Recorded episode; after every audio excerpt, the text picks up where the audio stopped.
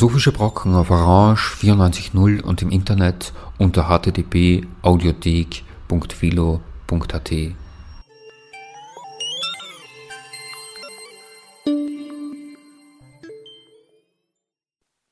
Einen schönen Nachmittag wünscht Charlotte Annal.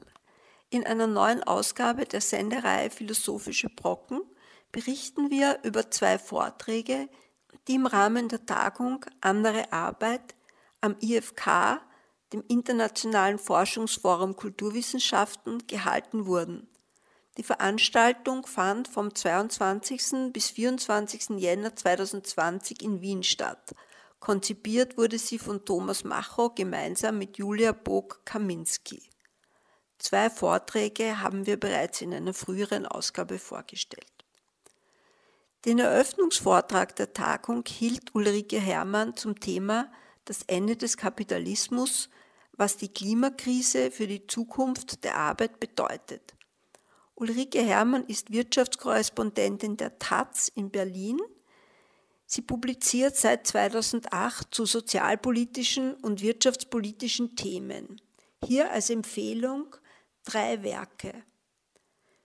Der Sieg des Kapitalismus, wie der Reichtum in die Welt kam erschienen 2013 bzw. 2015. Darin werden insbesondere die historischen Wurzeln des Kapitalismus erforscht. Dann das Buch Kein Kapitalismus ist auch keine Lösung. Die Krise der heutigen Ökonomie oder was wir von Smith, Marx und Keynes lernen können. Erschienen 2016. Darin wird die aktuelle Vernachlässigung der Klassiker der Welt der Wirtschaftswissenschaften kritisiert. Dann der Bestseller Deutschland ein Wirtschaftsmärchen, erschienen 2019, setzt sich mit problematischen Legenden über das Wirtschaftswunder und die soziale Marktwirtschaft auseinander. Ist ja klar, wenn man jetzt von dem Ende des Kapitalismus erzählen will, muss man erstmal klären, äh, welchen Begriff von Kapitalismus hat man eigentlich, äh, wie funktioniert der, bevor man sich dann mit seiner Abschaffung beschäftigen kann. Das heißt eigentlich, ganz korrekt müsste mein Vortrag heißen, vom Anfang und Ende des Kapitalismus. Kapitalismus äh, stammt von dem Begriff Kapital und dieses Wort Kapital ist nicht von Karl Marx geprägt worden. Der Begriff Kapital ist im 18. Jahrhundert geprägt worden von einem französischen Ökonomen namens Turgot. Und dieser Turgot hat eben gesehen im 18. Jahrhundert, dass sich etwas in der Welt entwickelt, was es bis dahin noch nie gab, nämlich Wachstum pro Kopf. Man muss sich klar machen, das vergessen wir, weil wir ja so sehr an die Welt im Kapitalismus gewöhnt sind, dass es bis zum 18. Jahrhundert weltweit immer nur stagnierende Agrargesellschaften gegeben hatte. Wo kommt das Wachstum her? Das sei die entscheidende Frage. Hier sei ein Blick in die Geschichte erforderlich. Den Beginn dieser keineswegs notwendigen Entwicklung verortet Hermann 1760 in England. Hier habe die Industrialisierung ihren Lauf genommen.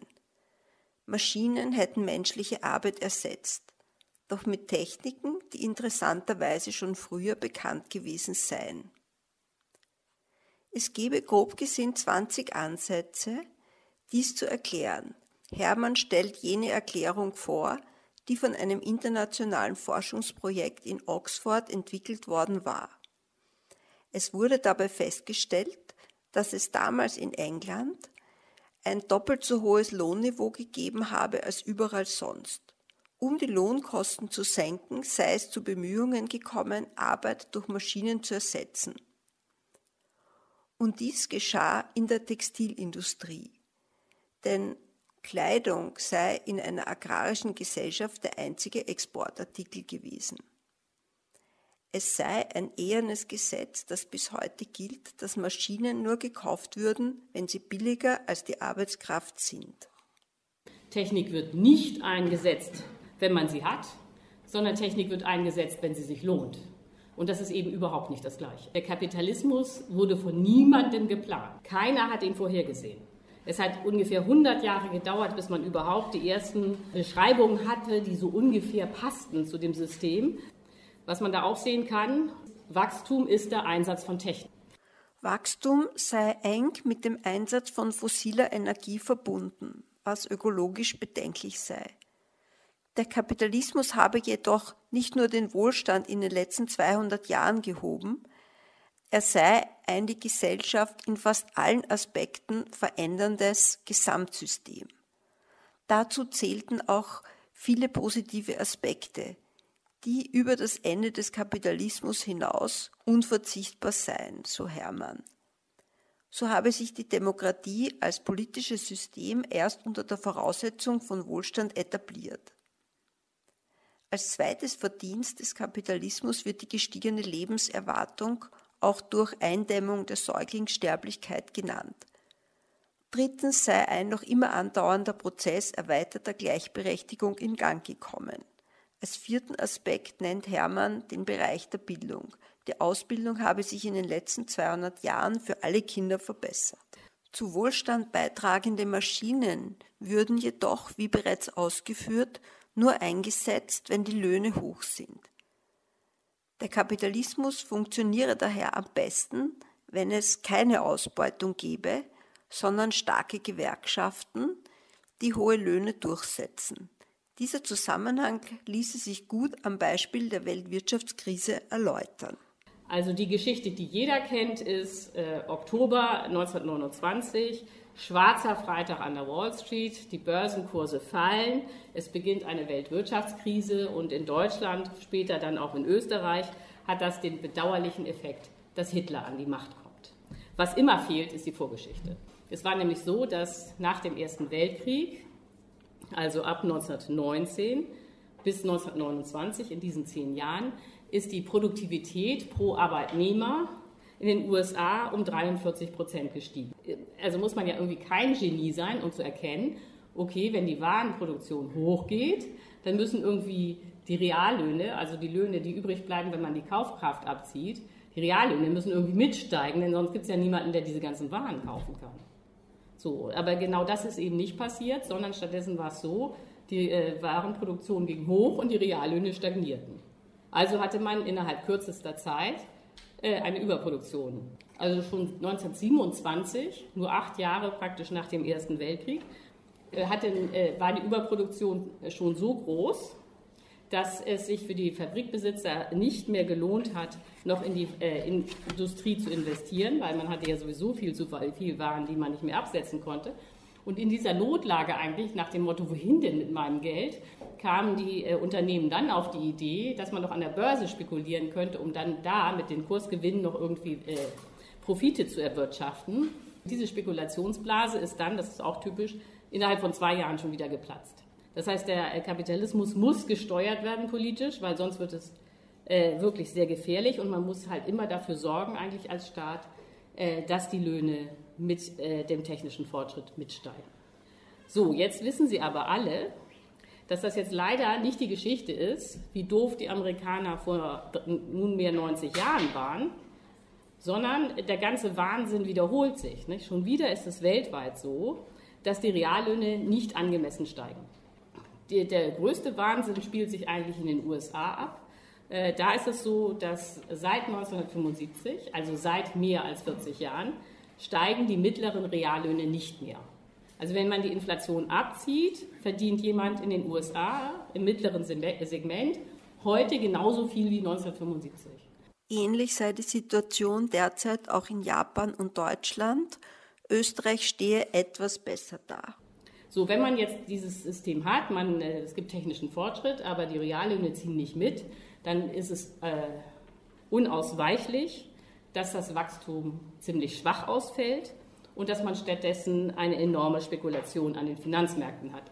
So, trotzdem, obwohl man alles getan hat, um das Wachstum äh, zu zerstören durch die falsche neoliberale Theorie, äh, ist die Lage momentan, zumindest für die Umwelt, äh, absolut desaströs.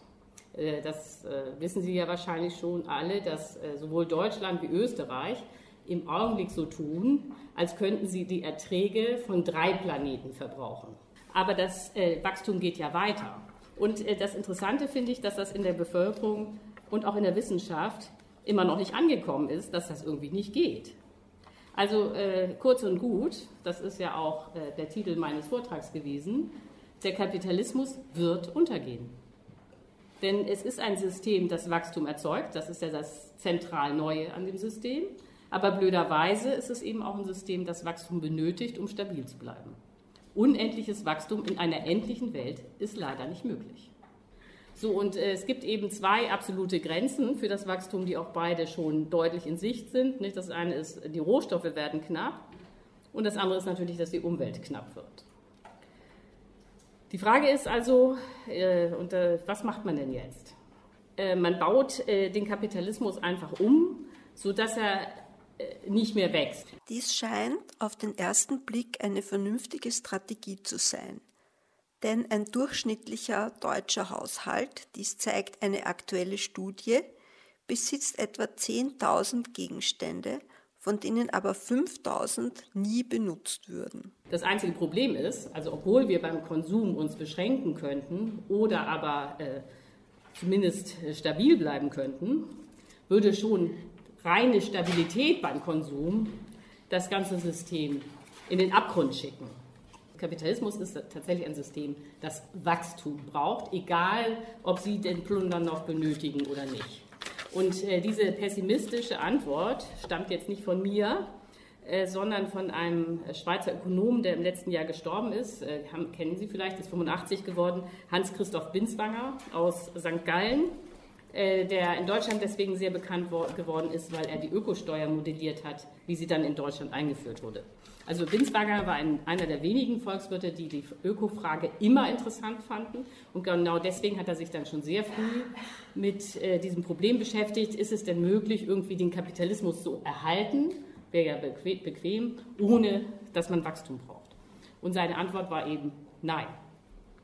Und die, äh, die, Begründung von äh, Binswanger war technisch ausgedrückt, und das äh, übersetze ich jetzt auch gleich nochmal. Äh, dass ohne Wachstum würden im Kapitalismus die Investitionsketten reißen. So, was heißt das? Äh, etwas, über, etwas vereinfacht, also kann man sich aber gut vorstellen. Nicht? Investitionen werden ja von einem Unternehmer nur getätigt, wenn er sich zusätzlichen Gewinn versprechen kann. So, zusätzlicher Gewinn ist aber volkswirtschaftlich gesehen ungefähr das gleiche wie Wachstum. Also ohne Wachstum gäbe es diese Gewinnerwartung nicht. Und das heißt, die Investitionen würden stark zurückgehen. Und in dem Moment, wo die Investitionen ausbleiben, fängt dann aber an, sich eine Spirale nach unten zu drehen. Also man darf sich das nicht vorstellen als so eine Art friedliches Schrumpfen und jeder hat die ganze Zeit ein bisschen weniger, sondern das ist ein chaotisch, chaotischer Fall ins Bodenlose und das ist dann auch nicht mehr friedlich. Als Beispiel für die chaotischen Folgen, wenn Investitionen ausbleiben, nennt Ulrike Herrmann die Wirtschaftskrise 2008 infolge der ungeordneten Pleite von Lehman Brothers, einer kleinen privaten Investmentbank. Diese habe nicht vorhersehbare katastrophale Folgen gehabt und sei in Deutschland und Österreich nur durch den Einsatz einer enormen Verschuldung bewältigt worden. Denn damals hätten Unternehmer gemeint, es sei sicherer, Investitionen aufzuschieben, da ja vielleicht noch andere Banken bedroht sein könnten. Eine kleine Bank an der Wall Street hat es geschafft, die gesamte Weltwirtschaft in den Abgrund zu reißen. Denn was dann passiert ist, hatte es auch noch nie gegeben. Die gesamte Weltwirtschaft ist geschrumpft. Das gab es seit dem Zweiten Weltkrieg nie. Ja, was war eigentlich passiert? Nicht? Natürlich, als alle hörten, eine Bank ist pleite, keiner hatte damit gerechnet, hatte natürlich jeder sofort die Idee, okay, dann können ja noch weitere Banken pleite gehen. Ich weiß ja überhaupt nicht mehr, als Unternehmer oder als jemand, der ein Haus bauen wollte oder ein Auto kaufen wollte, ich kann doch überhaupt nicht mehr ahnen, ob noch weitere Banken pleite gehen oder was sonst passiert. Also hat sich jeder gedacht, okay, ich warte jetzt erstmal sechs Monate mit meinen Anschaffungen. Eigentlich wollte ich ja morgen die Maschine kaufen, aber die kaufe ich jetzt mal in sechs Monaten. Äh, und bis dahin gucke ich erstmal, was passiert. So, und dann ist sozusagen die gesamte Weltwirtschaft von einem Tag zum nächsten in den Investitionsstreik getreten. Und da konnte man dann mal schön sehen, was im Kapitalismus passiert, wenn nicht mehr investiert wird. Das ist der freie Fall.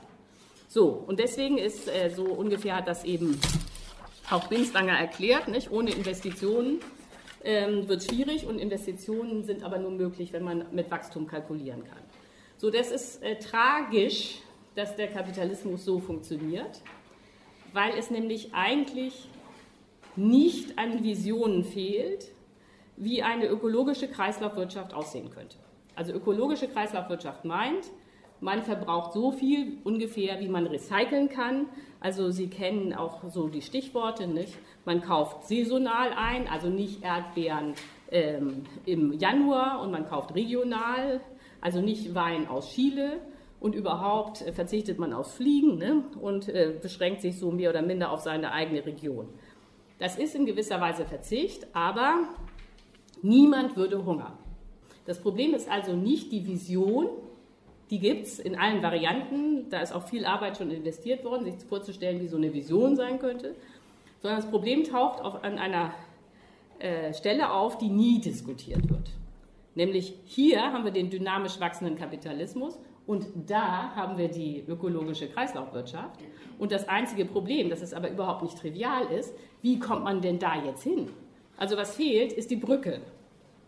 Und denn man muss ja einen Weg finden, der nicht dazu führt, dass man unterwegs eine schwere Wirtschaftskrise produziert, aus Versehen. Und dann hat man am Ende keine ökologische Kreislaufwirtschaft, sondern rechtsradikalen Diktator, weil die Leute alle arbeitslos sind, Angst haben, die Perspektive fehlt. In solchen Situationen äh, neigen die Menschen dazu, aus Erfahrung weiß man das inzwischen, dann sich nach dem Führer zu sehen. Und dann hat man die Demokratie abgeschafft, ohne dass man in der Kreislaufwirtschaft angekommen wäre. Das heißt, es ist absolut nötig, diesen Weg zu modellieren. Ähm, und das hat, soweit ich das bisher sehe, und ich habe schon viele Studien gelesen und mit vielen Volkswirten geredet, genau das, wie kommt man eigentlich äh, aus dem Kapitalismus raus, wird von keinem modelliert.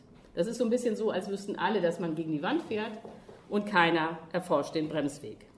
Äh, das klingt jetzt vielleicht auch so ein bisschen abstrakt, aber da geht es um ganz konkrete Fragen. Äh, und ich nehme jetzt mal ein Beispiel aus Deutschland, das sehr beliebt ist, das sowieso schon jeder kennt. Also im Augenblick ist es so, dass in Deutschland 1,75 Millionen Deutsche entweder direkt oder indirekt in der Automobilindustrie arbeiten. So 1,75 Millionen. In Österreich habe ich extra nachgeguckt, Zahl der Wirtschaftskammer. Bei Ihnen sind es 35.500. Das sind aber nur die, hier wird das anders gezählt, also das sind jetzt nur die, die direkt in der äh, Zulieferindustrie sind, also die, die bei indirekt beschäftigt sind und dann auf der Tankstelle sitzen oder so, die sind in der österreichischen Zahl nicht drin. Also vielleicht, wenn man alles zusammenrechnet, sind sie bei 70.000 Leuten in der Automobilindustrie. So, aber das Problem ist, egal wie man sich jetzt diese ökologische Kreislaufwirtschaft vorstellt, also wo man nur noch verbraucht, was man recyceln kann, eins ist ganz sicher, das private Auto hat da überhaupt keine Funktion mehr. Und zwar auch, um das ganz deutlich zu sagen, auch nicht als Elektroauto. Also die Batterie ist ja sowieso problematisch. Äh, vor allen Dingen ist es aber natürlich so völlig logisch, aber das vergessen die meisten. Ein Elektroauto ist nur dann klimaneutral, wenn es mit Ökostrom fährt. Ökostrom wird immer knapp bleiben. Der Ökostrom wird niemals in der Lage sein, den jetzigen Kapitalismus überhaupt äh, mit Energie zu versorgen. Und schon gar nicht wird er in der Lage sein, nochmal Wachstum zu befeuern. Nicht? Also wenn wir auf Ökostrom umstellen, und das müssen wir, heißt das, wir müssen uns von dem Konzept Wachstum verabschieden. Ähm, so, anders gesagt, wir müssen den Kapitalismus schrumpfen, äh, aber wie soll das gehen? Nicht? Denn ähm, nicht nur, dass man, damit man sich das ganz klar macht, es geht ja nicht nur darum, dass man auf die Automobilindustrie verzichten muss, sondern es gibt noch sehr viele andere äh, Berufe, die auch überflüssig werden, wenn man sich im Ernst mal eine Ökowirtschaft vorstellt. Also nur ein paar Beispiele. Ganz überflüssig wird die Lebensversicherung.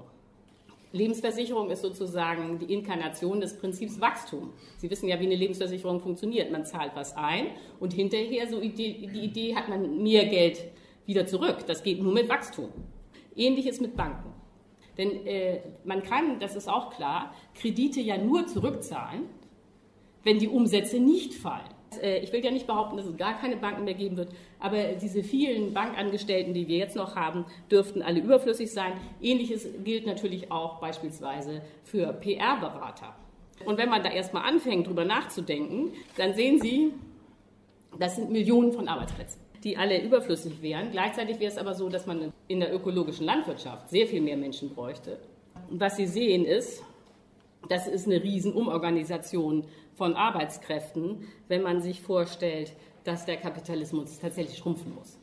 Und das muss er, wenn man äh, den Klimawandel überleben will. Kurz und gut, das möchte ich Ihnen nur mitgeben. Ich komme, äh, ist noch nicht der Schluss, aber fast. Diese ganzen Marktlösungen, von denen immer die Rede ist, oder dass man dann Preissignale sendet und dann hat CO2 pro Tonne äh, irgendwelche Kosten, das, glauben Sie es mir, wird niemals funktionieren, sondern ist reine Zeitverschwendung. Ähm, so, jetzt ist natürlich die Frage, und damit biege ich jetzt äh, zum Ende ein. Ja. ja, also jetzt ist natürlich die Frage, okay, was machen wir denn jetzt? Wir müssen den Kapitalismus schrumpfen, das mit dem Markt wird, äh, wird gar nichts. Und äh, da fand ich sehr interessant, dass heute in Davos der UN-Beauftragte für, äh, für, die Ozeane, heißt Peter Thompson, äh, genau das gesagt hat, was ich auch denke. Er hat nämlich einen Vergleich mit dem Zweiten Weltkrieg gezogen und hat gesagt, eigentlich ist die Klimakrise äh, schon so zu behandeln wie ein Kriegszustand. Äh, und äh, das ist auch genau meine Meinung. Also im Kern, wir müssen zurückkehren zu einer Kommandowirtschaft wie im Krieg. Das klingt jetzt vielleicht ähm, so ein bisschen provokant, aber die Analogie, die ich äh, mir vorstelle, aber es ist nur eine Analogie, damit man mal überhaupt weiß, in welche Richtung man denken muss. Ich behaupte jetzt nicht, dass man das alles eins zu eins kopieren muss. Äh, das ist die äh, britische Kriegswirtschaft ab 1939. So, und man muss sich nochmal zu, äh, vergegenwärtigen, in welcher Lage die Briten waren. Äh, die haben nämlich äh, den Zweiten Weltkrieg nicht wirklich vorhergesehen sondern sie hatten ja äh, die Idee, äh, man könnte es irgendwie mit dem sogenannten Appeasement, äh, mit der Befriedung von Hitler versuchen, einen weiteren Krieg zu vermeiden. Also man hatte, Österreich war ja da sozusagen mitten Mang dabei. Man hat Hitler den Anschluss 1938 von Österreich erlaubt. Man hat erlaubt, auch 1938, dass er Sudetendeutschland annektiert.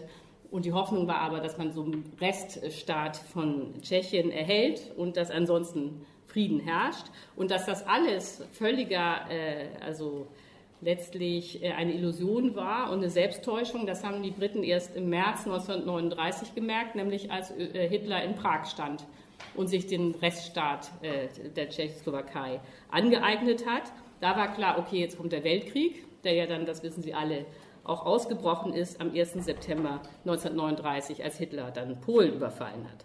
So, aber der Punkt für die Briten war, dass äh, strategisch klar war, das hat Hitler auch immer gesagt, äh, dass der, dieser Weltkrieg nur zu gewinnen war für Hitler, wenn er es schafft, Großbritannien einzunehmen. Ohne Großbritannien war der Weltkrieg verloren. Was übrigens heißt, aber das ist jetzt hier nicht das Thema, dass der Zweite Weltkrieg definitiv im Sommer 1940 strategisch verloren war. Und der Rest war, es war sowieso Wahnsinn, aber der Rest war nur noch Mord und Selbstmord.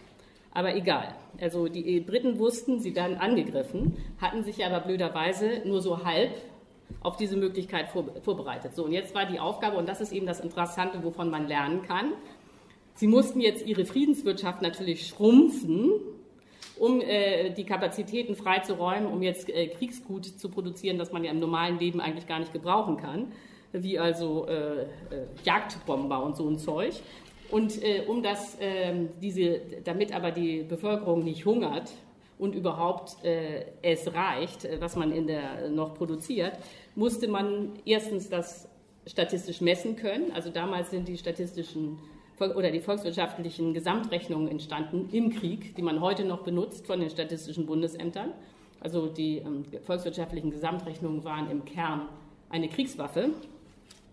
Und das Zweite war, äh, dass der britische Staat eine sehr interessante Form der Planwirtschaft eingeführt hat. Äh, es war eben keine Planwirtschaft wie in der Sowjetunion, Sie wissen, wie es dort zugegangen ist. Man hat die gesamten Produktionsmittel verstaatlicht und von oben dann versucht, alles äh, irgendwie zu dirigieren. In der DDR waren ja später sogar Imbissbuden verstaatlicht. Ähm, aber genau diesen Weg sind die Briten nicht gegangen, sondern es blieb eine Privatwirtschaft, also Firmen, Restaurants, Läden, das war alles privat. Aber der Staat hat eben zwei Dinge gemacht. Er hat vorgegeben, was produziert wird und er hat die äh, zivilen Konsumgüter verteilt und rationiert, um sicherzustellen, dass jeder ein Einkommen hat und eben vor allen Dingen eine Versorgung. Und ich glaube, dass dieser Weg der Weg ist, den wir auch gehen müssen, nur ohne Zweiten Weltkrieg, nämlich dass der Staat, dass wir den Kapitalismus schrumpfen. Aber das geht nur, wenn der Staat das plant und wenn vorgegeben wird, was noch produziert wird und äh, wie, wer wie daran einen Anteil hat. Und das geht nur durch Rationierung. So, damit höre ich jetzt erstmal auf. Und äh, jetzt können Sie alle Fragen stellen, die Sie schon immer mal hatten. Im zweiten Teil dieser Sendung hören Sie den Vortrag Eine Klasse für sich. Was wird aus der Arbeitsgesellschaft, wenn Chancen und Vermögen mehr und mehr vererbt werden?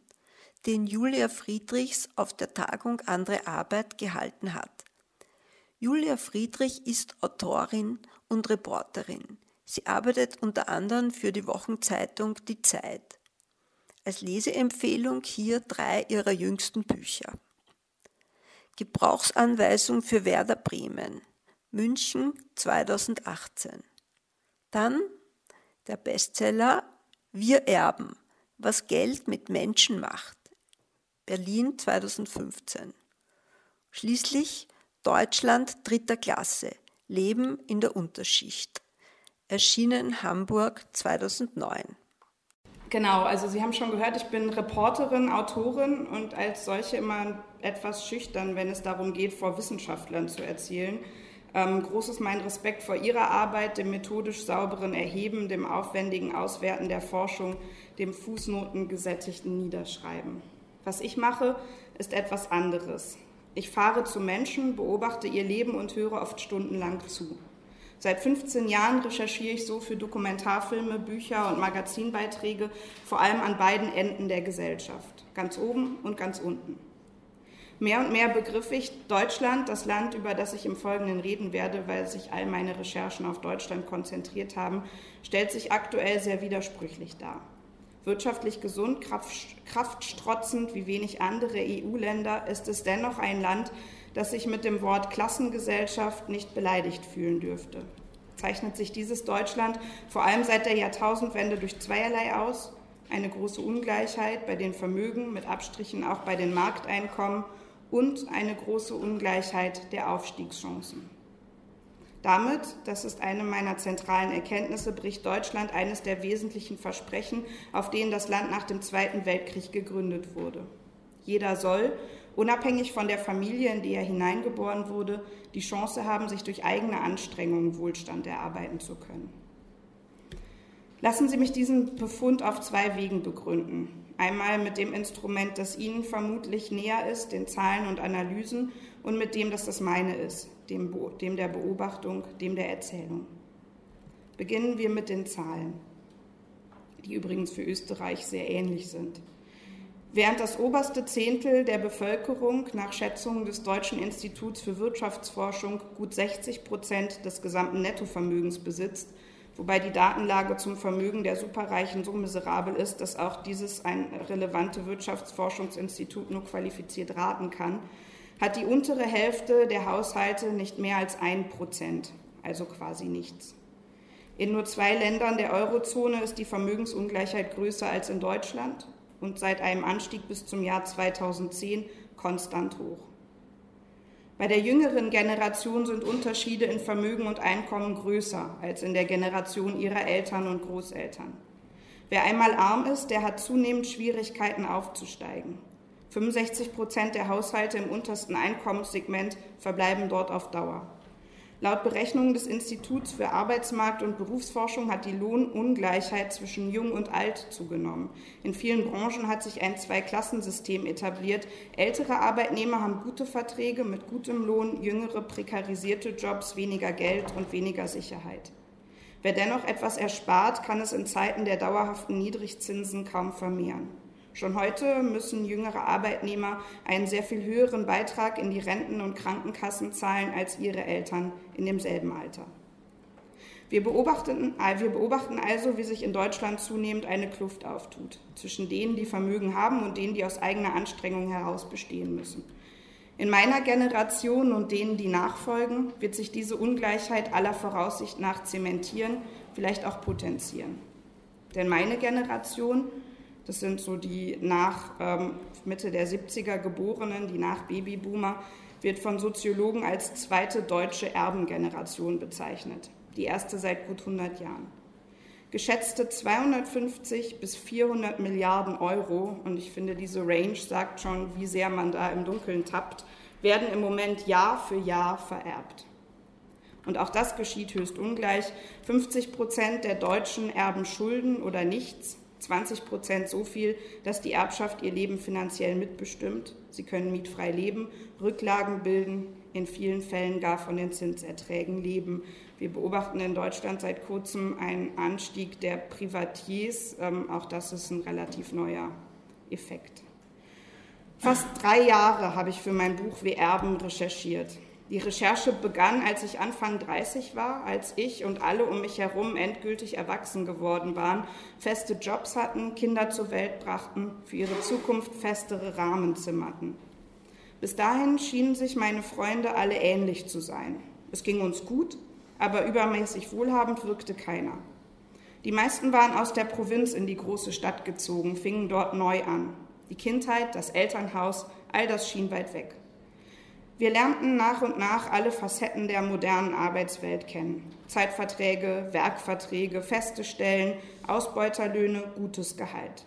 Wir wohnten zur Miete, allein mit anderen, mit Dielenboden im Hinterhaus oder mit Teppich im Neubau, aber doch irgendwie alle gleich. Dachte ich zumindest.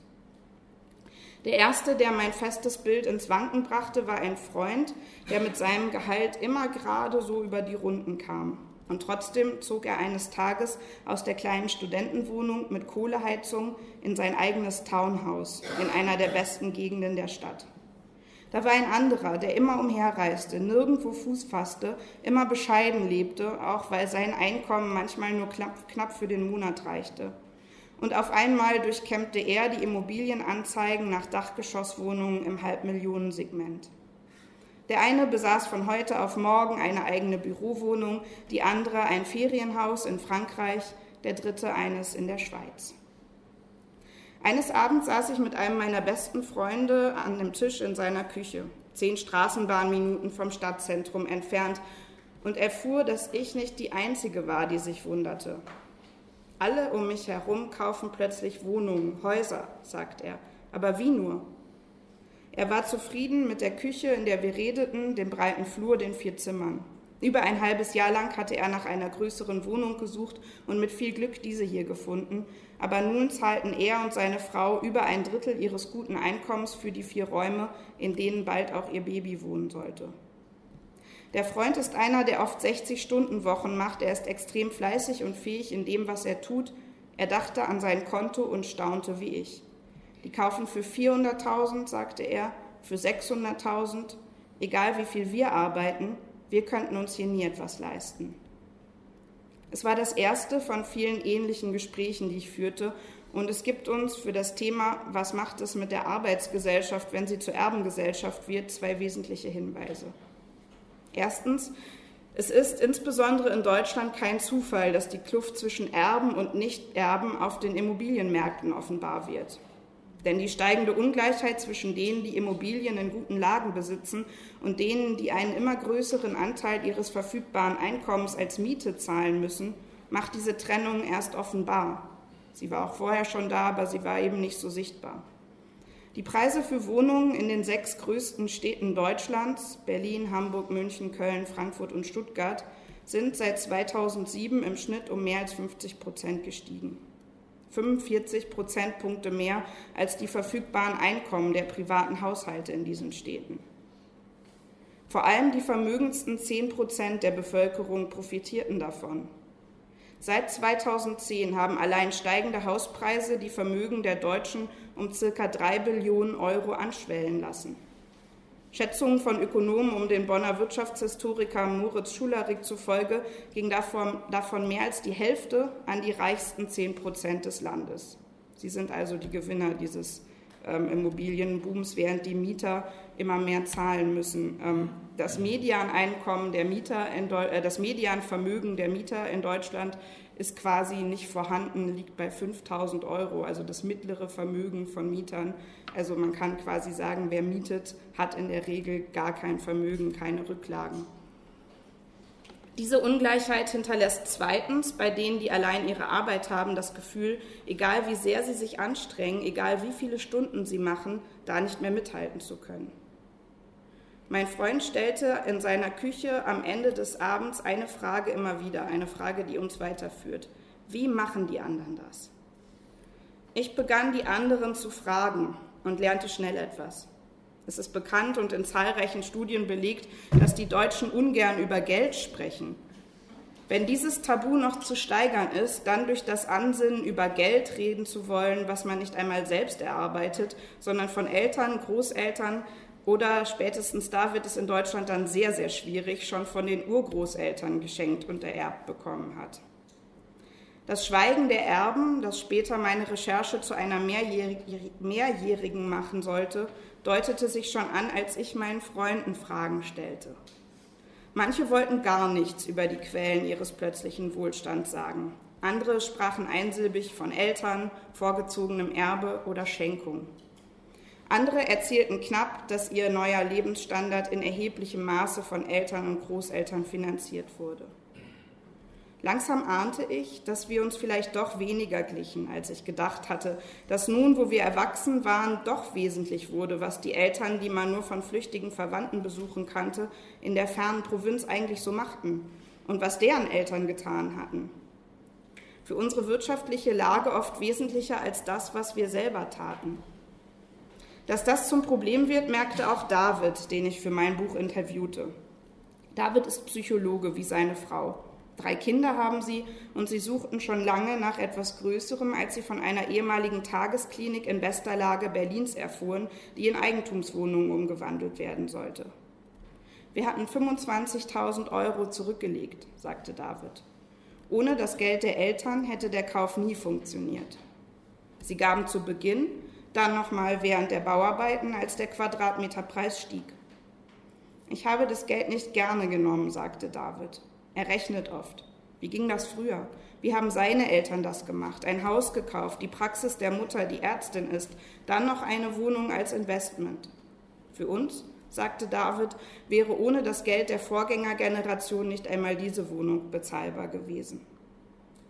Am Ende erzählte er nach langem Zögern noch etwas, das ihm besonders schwer fiel. Er hatte einen guten Freund, sagte er, ein Tischler, der ihm viel geholfen habe in der Wohnung eine Zwischenebene eingezogen, einen Schrank gebaut. Als alles fertig war, luden David und seine Frau die alten Freunde und die neuen Nachbarn zu einem Fest. Der Tischler kam auch, aber er blieb nicht lange. Erst trank er zu viel, dann beleidigte er die neuen Nachbarn, er pöbelte. Lange wird es nicht dauern, bis ihr uns andere aus der Stadt rauswerft. Dann ging er. Es gibt also nicht nur in meinem, sondern in vielen Leben der Nach-Baby-Boomer-Generation plötzlich diesen Faktor, der die Frage, wie wirst du leben, ganz entscheidend bestimmt. Ein Faktor, der in einer Gesellschaft, die Aufstieg durch eigene Anstrengung verspricht, eigentlich nicht der wesentliche sein dürfte. Ein Faktor, an den ich vor meiner Recherche nie gedacht hatte. Der Faktor ist die Antwort auf die Frage, bist du Erbe oder nicht? Ganz wichtig in Deutschland, das noch als Ergänzung, ähm, das wird zu oft unter den Tisch fallen gelassen, deshalb äh, will ich das jetzt nicht tun, ist, dass wir in Deutschland auch sehen, dass Ost und West von einer Vermögensmauer geteilt wird, die quasi sich gar nicht, äh, die nicht zum Einsturz gebracht wurde. Ähm, Erbschaften kommen in Ostdeutschland nicht nur viel, viel seltener vor, sie sind auch viel, viel geringer, wenn sie vorkommen. Das heißt, der Ostdeutsche erbt im Schnitt etwa ein Drittel ähm, des Westdeutschen. Ähm, das war auch der Fall meines Freundes, ähm, mit dem ich da in der Küche saß. Dessen Vater war Arzt, ähm, allerdings ähm, im falschen Teil Deutschlands, wenn es darum geht, dass man seinen Kindern eine Eigentumswohnung vermachen will, nämlich er war an der Charité und das ist natürlich ein Punkt, der viele Fragen stellt, weil Ähm, als Begründung für die Erbschaften wird ja oft die Lebensleistung der Eltern gebracht. In Deutschland haben wir aber ja den Fall, dass die Lebensleistungen der Elterngeneration oft völlig identisch sein können, das äh, vermachte Erbe aber überhaupt nichts miteinander zu tun hat. Ähm, ich habe auch ein Paar getroffen, ein Ost-West-Paar, wo sie Erbin war und er nicht. Ähm, sie sprach darüber gar nicht. Ähm, es wussten drei Menschen in ihrem Leben, ihr Mann, eine alte Kollegin ähm, und dann jetzt ich. Und ich habe mit beiden getrennt voneinander mich unterhalten, mit ihr und ihrem Mann. Und diese Gespräche haben dazu geführt, dass ihnen klar wurde, dass sie ganz wesentliche Fragen nie geklärt hatten. Zum Beispiel, wem gehört dieses Geld? Sie dachte, es gehört ihr, er dachte, es gehört ihnen beiden. Ähm, zum Beispiel die Frage, sagen wir unseren Kindern das eigentlich mal irgendwann, dass es noch so ein Konto gibt, ähm, auf dem ganz, ganz viel äh, Geld liegt. Ähm, das war komplett ungeklärt. Zum Beispiel die Frage, wie gehen wir eigentlich damit um, dass die Eltern, ähm, also man, man fasst auch Schenkung unter Erben, das nennt man dann Vererben mit warmer Hand, aber rein vermögenstechnisch ist es dasselbe. Also Erben ist quasi der Großbegriff für intergenerationellen Vermögenstransfer. Genau, also die Eltern gab es noch und sie schenkten einfach seit sie 18 war rege immer Geld. Ähm, das hat in Deutschland den Vorteil, alle zehn Jahre kann man 400.000 ähm, Euro pro Kind steuerfrei vererben. Das heißt, wenn man damit früh anfängt, wenn das Kind ähm, noch relativ klein ist, schafft man eine relativ große Summe komplett steuerfrei zu vererben. Das hatten die also gemacht und sie schenken rege weiter, aber nie auf ihr gemeinsames Konto überwiesen sie das Geld, sondern immer nur auf das, Geld, auf das Konto ihrer Tochter. Und auch das war zum Beispiel ähm, komplett ausgesprochen. Ähm, sie haben das auch geheim gehalten, weil sie wussten, dass seine Eltern, die eben aus der DDR stammten, das niemals verkraftet hätten, weil die Eltern auch relativ ähnliche Berufe hatten, relativ weit oben in der jeweiligen Hierarchie ihres Landes ähm, waren aber eben mit komplett unterschiedlichen ökonomischen Folgen. Und er hat gesagt, meine Eltern hatten eh schon wahnsinnig damit zu kämpfen, dass ihre Berufslaufbahn komplett entwertet wurde ähm, durch die Wende. Ihnen jetzt nochmal zu sagen, ähm, ja, übrigens ähm, vom anderen Zweig kommen irgendwie, kommt ähm, alle zehn Jahre eine knappe halbe Million und es geht auch ähm, munter so weiter ähm, meint er, das wäre ein Thema gewesen ähm, mit zu großer, zu großer Sprengkraft. Ähm, was folgt zum Beispiel aus dieser Ost-West-Vermögensmauer? Wir waren ähm, für Ungleichland, für die Doku-Reihe, die schon angesprochen wurde, haben wir in Leipzig gedreht. Ähm, in Leipzig gehören 96 Prozent der Altbauwohnungen Menschen, die nicht aus Leipzig stammen. Das heißt, an diesen ostdeutschen Boomstätten, die es ja gibt, wo man durchläuft und sagt, geil, sieht alles toll aus hier, alles schick geworden, was haben die Leute denn? Ähm, kann man relativ gut sehen, ähm, dass da quasi ähm, ja, die Stadt gekauft wurde von Menschen, die da nicht leben, weil die, die da leben, in der Regel nicht das Vermögen haben. Und wir haben da ähm, einen Makler äh, begleitet oder ähm, nicht einen Makler, sondern einen, einen äh, Anbieter von Immobilien. Das war ein ganz typischer Fall, ein Ehepaar aus Baden-Württemberg, die halt einfach sehr viele Immobilien in Leipzig sich nach und nach gekauft hatten und die jetzt eben anboten. So viel zum Thema Ost-West. Ähm, gestützt und getragen wird dieser Befund der Klassengesellschaft nicht nur von Zahlen und Beobachtungen, sondern auch von zahlreichen derer, die wir Journalisten Experten nennen. Ich will hier nur zwei ähm, zitieren. Zum einen Marcel Fratscher, der Chef des Deutschen Instituts für Wirtschaftsforschung, der dem Thema das Buch, ein Buch mit dem Titel Verteilungskampf gewidmet hat. Darin stellt er noch einmal klar, Deutschland ist heute, was Vermögen angeht, eines der ungleichsten Länder in der industrialisierten Welt. Das wissen wir schon. In einer Gesellschaft, so Fratscher weiter, in der die Menschen mit den höchsten Vermögen auch die höchsten Einkommen erzielen, so ist es nämlich in Deutschland, haben diejenigen mit wenig Einkommen und Vermögen praktisch keine Chance mitzuhalten oder gar aufzuholen. Das ist so ein bisschen was Perfides, wenn wir ähm, an ähm, Pikettys Buch zurückdenken, der ja auch die, ähm, äh, den Feudalismus in Frankreich früherer Zeiten schildert. Da gab es halt diese, äh, diese Figur des müßig dahinlebenden Privatiers, da war es halt wenigstens offensichtlich. Jetzt arbeiten die Erben, in, also ich habe zwar gesagt, es gibt diesen Anstieg, aber das ist, äh, ist nicht die, die größte Zahl, sondern die größte Zahl der Erben arbeitet ja auch noch.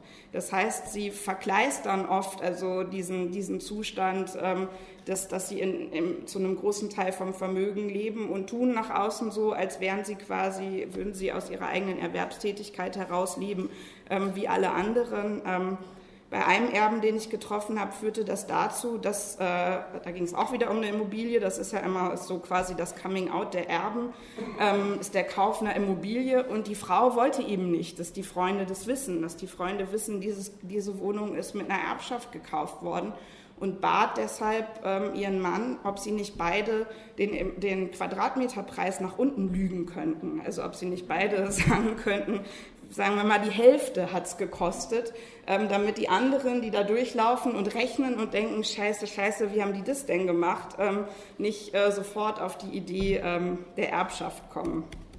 Genau. Ähm, ich würde auch noch gerne ähm, drei Richter des Verfassungsgerichts ähm, zitieren, die in einem Sondervotum angesichts des Urteils zur Erbschaftssteuer an die Politik appellierten, diese möge endlich über Instrumente nachdenken, die verhindern, dass Reichtum in der Folge der Generation in den Händen weniger kumuliert und allein von Herkunft oder persönlicher Verbundenheit unverhältnismäßig anwächst. Soweit so schlüssig. Jetzt aber kommt der Punkt, den wir in Dramaturgien den Plot-Twist nennen. Den Moment also, in dem eine Erzählung ähm, den Moment in einer Erzählung, an dem die Handlung auf unerwartete Art und Weise kippt. Denn jetzt betritt der Steuerstaat die Bühne dieses Landes, in dem Vermögen ungleich verteilt und inzwischen vor allem bei den großen Vermögen zu mehr als der Hälfte nicht selbst erarbeitet, sondern ererbt ist. Dieser Steuerstaat hält sich trotzdem bei der Besteuerung von Vermögen und Erbschaften vornehm zurück, es gibt in Deutschland eine Erbschaftssteuer, anders als in Österreich meines Wissens. Da ist sie ja komplett fallen gelassen worden. Sie wird aber, äh, sie wurde von einem Finanzrichter als Dummensteuer ähm, bezeichnet, die deutsche Erbschaftssteuer, da die Schlupflöcher quasi so groß sind, ähm, dass ähm, jeder Berater einem da schon gut durchhelfen kann. Knapp sieben Milliarden Euro betrugen zuletzt die Einnahmen aus Erbschaftssteuer. Das entspricht einer durchschnittlichen Steuerquote von weniger als zwei Prozent. Deutschland ist eine Steueroase für reiche Erben. Insgesamt werden Vermögen wesentlich weniger besteuert als zum Beispiel in Ländern wie England oder den USA. Arbeit dagegen wird verhältnismäßig stark durch Steuern und Sozialabgaben belastet und auch die hohen indirekten Steuern, vor allem auf Konsum, treffen insbesondere Menschen mit niedrigem und mittlerem Einkommen. Um sich diese abstrakten Fakten klarer zu machen, hilft es sich, die Gesellschaft wie eine dreispurige Autobahn vorzustellen, auf der die Mittelschicht seit Jahren brav mit 100 Kilometern pro Stunde dahinrollt und alle fünf Kilometer an einer Mautstation hält, die auf der Überholspur aber seit den 1980er Jahren von 110 auf fast 200 beschleunigt haben, aber jetzt nicht mehr, sondern weniger Bezahlstopps machen müssen. Da fühlt sich das eigene gleichbleibende Tempo dann eben so an, als bliebe man stehen. Und das ist ja auch das Gefühl vieler aus der Mitte, wenn sie auf die Vermögenden blicken. Man kann sich noch so mühen, mit noch so viel Energie das Gaspedal des eigenen Lebens treten. Die, die schneller und schneller dahin rasen, wird man nie erreichen. Jetzt aber kommen wir zum nächsten Plot-Twist. Und das ist der Punkt, der mich, seit ich ähm, über diese Themen, zu diesen Themen recherchiere, über die Natur des Menschen rätseln lässt. Denn bleiben wir im Bild, was macht unser Durchschnittsfahrer angesichts dieser Lage? Protestiert er gegen die Raser? Kämpft er für ein Tempolimit? Nein. Er schimpft eher auf die armen Schleicher auf der rechten Spur, die sich in ihren alten Wagen dahin quälen. Oder wie es der Soziologe Oliver Nachtwey in seinem Band Die Abstiegsgesellschaft formuliert, die Mitte kündigt die Solidarität mit den Schwächeren auf, indem sie sich abgrenzt, vergewissert sie sich ihrer selbst. Denn bleiben wir beim Beispiel Erbschaften, obwohl die Mehrheit der Deutschen selbst gar nichts oder sogar Schulden erbt, obwohl der Großteil der Erben mittlerer Vermögen durch die großzügigen Freibeträge von jeglicher Steuer befreit sind, sind je nach Umfrage zwischen 50 und 70 Prozent der Deutschen gegen jede Besteuerung von Erbschaften. Also dagegen, dass die Nachkommen reicher Menschen im Erbfall einen Teil ihres Geldes an die Gemeinschaft abgeben. Gleichzeitig sagen durch ganz viele Umfragen bestätigt aber 80 Prozent der Deutschen, ähm, dass die soziale Ungleichheit eines der größten Probleme im Land ist. Ähm, man möchte den Leuten also wirklich zurufen, sie sollen sich mal entscheiden. Ähm, aber ja, im Frühjahr 2015 erschien mein Buch Wir erben und seitdem las ich viele wütende Briefe und Mails. Also es war tatsächlich bei keiner Recherche so, dass die Heftigkeit der Beschimpfungen so, so persönlich und so rigoros war, war wie bei diesem Erbenbuch. Viele schrieben aufgebracht, ich sei unverschämt, nur weil ich in meinem Leben versagt hätte oder noch ein wenig härter, nur weil meine Eltern in ihrem Leben nichts auf die Reihe gekriegt hätten würde ich nun anderen das wohlverdiente Erbe neiden und entreißen wollen. Sie nerven, schrieben andere. Wie dämlich sind sie eigentlich? Oder immer wieder, sie treibt ja nur der Neid. Das Max-Planck-Institut für Gesellschaftsforschung, das schon lange versucht, Erklärungen für dieses vermeintlich widersprüchliche Verhalten zu finden, dass die breite Mehrheit Ungleichheit beklagt, steuerfreie Erbschaften aber, die diese Ungleichheit zementieren, mit Inbrunst, Inbrunst verteidigt, untersuchte in einem Paper 350 Online-Kommentare, die binnen zweier Tage zu einem Interview einliefen, das ich Spiegel Online anlässlich des Erscheinens meines Buches gegeben hatte. Auch hier waren 60 Prozent gegen eine Besteuerung von Erbschaften und brachte ihre Argumente mit, wie es die Wissenschaftler formulierten, hoher Emotionalität zum Ausdruck. Kommentar 201. Das übliche Umverteilungsgerede jener, die meinen, vom Leben benachteiligt zu sein. Kommentar 9. Sorry, alle, die ständig nach dem Geld anderer schreien, sollen zuerst einmal einen Beruf erlernen, mit dem sich Geld verdienen lässt und dann 10 bis 20 Jahre, 70 bis 80 Stunden die Woche arbeiten. Oder knapper, Kommentar 134. Es ist eine Frechheit, es allen Ernstes für fair zu finden, dass der Staat nach meinem Tod mein Vermögen krallt. Steuern sind, wie könnte es anders sein, unbeliebt. Die wenigsten geben gerne ab. Viele treibt die Sorge, dass das, was sie dem Staat überweisen, versickert. Trotzdem nehmen die meisten Menschen Lohnsteuer, Umsatzsteuer, Grunderwerbssteuer oder Kfz-Steuer hin. Wohl auch, weil sie eigentlich wissen, dass eine Gesellschaft ohne gemeinsame Kasse kaum funktioniert. Die Ablehnung der Erbschaftssteuer aber ist anders, radikaler, absoluter und sie offenbart, darum ging es ja, eine schiefe Solidarisierung. Acht Prozent der Erben erhalten Schätzungen zufolge knapp 50 Prozent des vermachten Vermögens, also bis zu 200 Milliarden Euro im Jahr. Es ist eine Frechheit, darüber nachzudenken, ob sie davon nicht mehr an die Allgemeinheit abgeben sollten, ob sich der Staat nicht einen Teil des Vermögens krallen dürfte um mehr für Schulen zu haben, um, wie es die Richter des Bundesverfassungsgerichts formulierten, zu verhindern, dass Reichtum in der Folge der Generationen in den Händen weniger kumuliert, vor allem aber, um diejenigen, die arbeiten, entlasten zu können? Denn eine Frage sollte uns, wenn wir über die Zukunft der Arbeit nachdenken, besonders beschäftigen. Was werden die, die an das Versprechen glauben, dass allein eigene Anstrengung entscheidet, tun, wenn sie spüren, dass dieses Versprechen nicht mehr gilt? Was wird die Polizistin machen, die merkt, dass sie sich mit ihrer Arbeit im Rhein-Main-Gebiet keine zentrale Wohnung mehr leisten kann?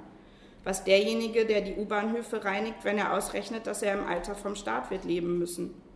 Was die Journalistin, die begreift, dass ihre Konkurrenz niedrige Honorare ohne Probleme akzeptiert, weil die Eltern die Kosten fürs Wohnen und die Enkelkinder übernehmen? Es gibt viele Antworthypothesen zu diesen Fragen. Die Motivation wird sinken, sagen die einen. Die Anstrengung wird steigen, sagen die anderen, wenn auch aus Verzweiflung. Diese Ungleichheit wird den Zusammenhalt zersetzen, sagen manche, sie wird uns härter und egoistischer machen. Die Ungleichheit der Vermögen ist am Ende egal, wenn es den Einzelnen im Schnitt, wie aktuell in Deutschland, doch wirtschaftlich rel relativ gut geht, entgegnen die anderen.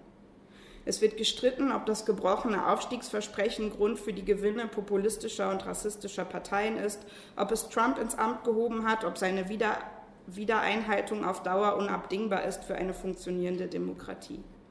Das alles sind Fragen, die ich im Moment bei einer Recherche stelle, die mich zu den Nichterben meiner Generation führt. Mein Freundeskreis sortiert sich derweil weiter. Sehr gute Freunde, die mit ihren zwei Kindern in einer 50 Quadratmeter Mietwohnung lebten, haben die Stadt vor kurzem verlassen. Die Eltern haben studiert, sie arbeitet Vollzeit, er Teilzeit. Sie haben lange nach einer Alternative zu ihrer Wohnung gesucht, am liebsten Eigentum, aber sie merkten, dass das Allermeiste nicht finanzierbar war. Eine Wohnung aber fanden sie dann doch. 90 Quadratmeter, gut geschnitten, teuer, aber irgendwie möglich. Kurz nachdem der Anbieter ihnen den Prospekt zugeschickt hatte, meldete er sich allerdings nochmal. Es tue ihm leid. Er würde nicht nur diese Wohnung, sondern das ganze Mehrfamilienhaus vom Markt nehmen. Ein Mann habe es komplett gekauft, alle zehn Wohnungen. Ein Geschenk an seine Kinder als vorgezogenes Erbe.